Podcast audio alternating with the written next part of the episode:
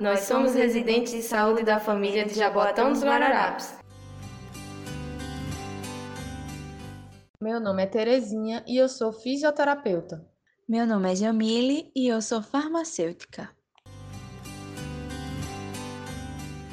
E esse é nosso quinto podcast, Capacidade, Capacidade Respiratória, Evolução Natural no Ciclo de Vida.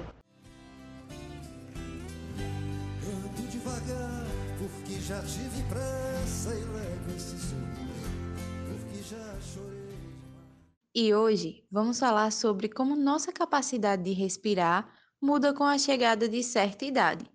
Terezinha, nossa fisioterapeuta residente, que vai puxar esse papo. Hoje me sinto mais forte, mais feliz, quem sabe. Então, Jamile, acompanhando essa pandemia de coronavírus, estamos vendo que os sintomas respiratórios estão presentes em algumas pessoas que adoeceram, né? Já pararam para se perguntar por que devemos proteger nossos idosos no momento? Quando passamos dos 65 anos de idade, somos considerados idosos e nossos músculos respiratórios já não têm mais a mesma força de antes. Os músculos do corpo diminuem de quantidade ao longo da nossa vida. Idosos andam mais devagar, possuem menos força e resistência cardiorrespiratória, também por esse motivo.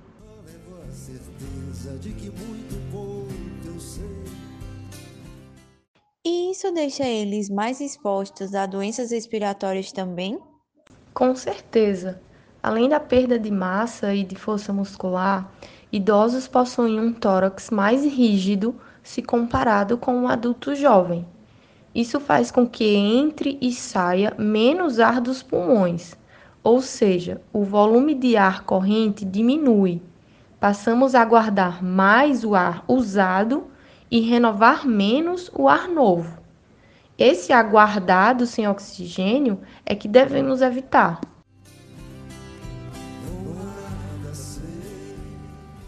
Entendi que isso é um processo natural que vai acontecendo ao longo do tempo. Mas o que será que podemos fazer para atrasar esse relógio biológico e nos mantermos mais vigorosos com a avançada idade? Bom, mesmo sendo natural tudo isso, idosos que levam uma vida mais ativa tendem a ser mais independentes e enfrentam melhor algumas situações, como as gripes ou até um internamento hospitalar inesperado. A fisioterapia respiratória pode ser bem-vinda na manutenção e recuperação da capacidade pulmonar. Devemos sempre respeitar os limites de nosso corpo. O mais importante é nunca desistir. Devagar se vai longe. Caminhadas regulares são uma boa pedida. Respira